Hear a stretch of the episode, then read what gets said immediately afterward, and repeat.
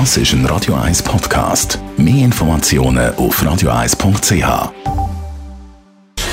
Gesundheit und Wissenschaft auf Radio 1. Unterstützt vom Kopfwehzentrum Irlande Zürich. www.kopfwww.ch die Woche ein bisschen eine andere Wetterphase. Gewitter sind immer mal wieder möglich. Und wenn man keine physikalische Erklärung hat, was passiert bei einem Gewitter, dann kommen zornige Götter, Geister und Hexen ins Spiel.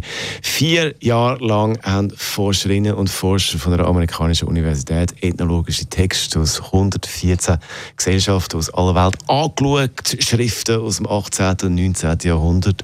Und wenn es ums Gewitter geht, haben die Menschen schon immer an übersinnliches glaubt, was der Grund ist. Angefangen natürlich bei den Griechen, äh, der Götter, beziehungsweise der Göttervater Zeus, der seinen Hammer schwingt und beim Aufprall gibt es dann eben den Donner. Oder eben in dieser Studie haben wir gesehen, dass eben nicht nur im antiken Griechenland man so an Götter geglaubt hat, Ursache, sondern auch an Gesellschaften weltweit, die da Übersinnliches gesehen hat, wenn es ums Gewitter geht.